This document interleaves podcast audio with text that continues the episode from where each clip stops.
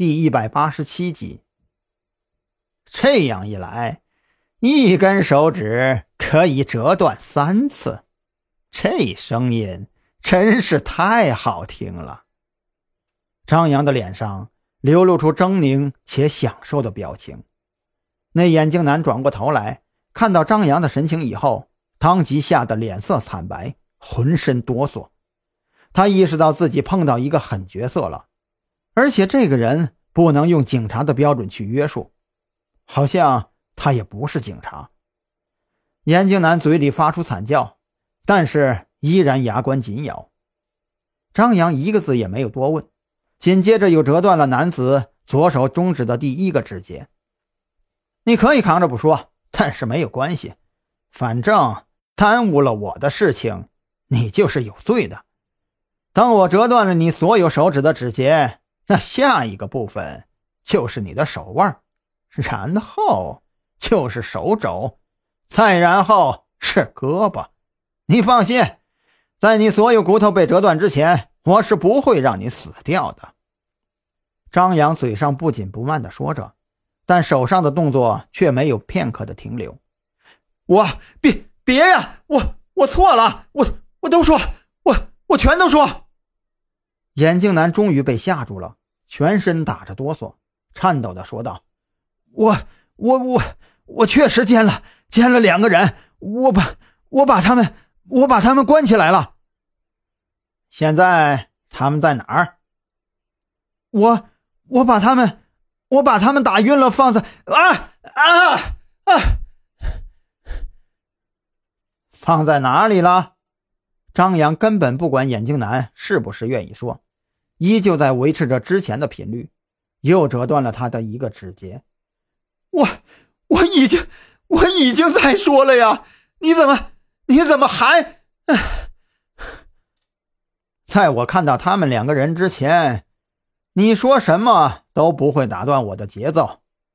张扬说话不紧不慢，我我带你去，我我这就带你去。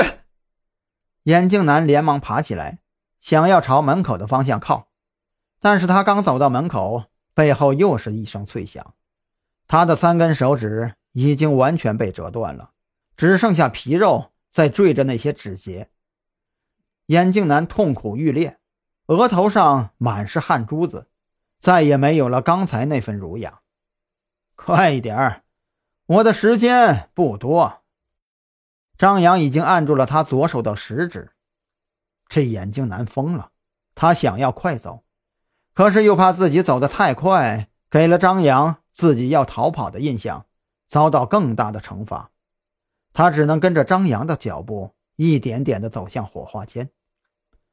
看到自己所走的方向是火化间的时候，张扬的心顿时就凉了一半。你不会已经把他们两个给烧了吧？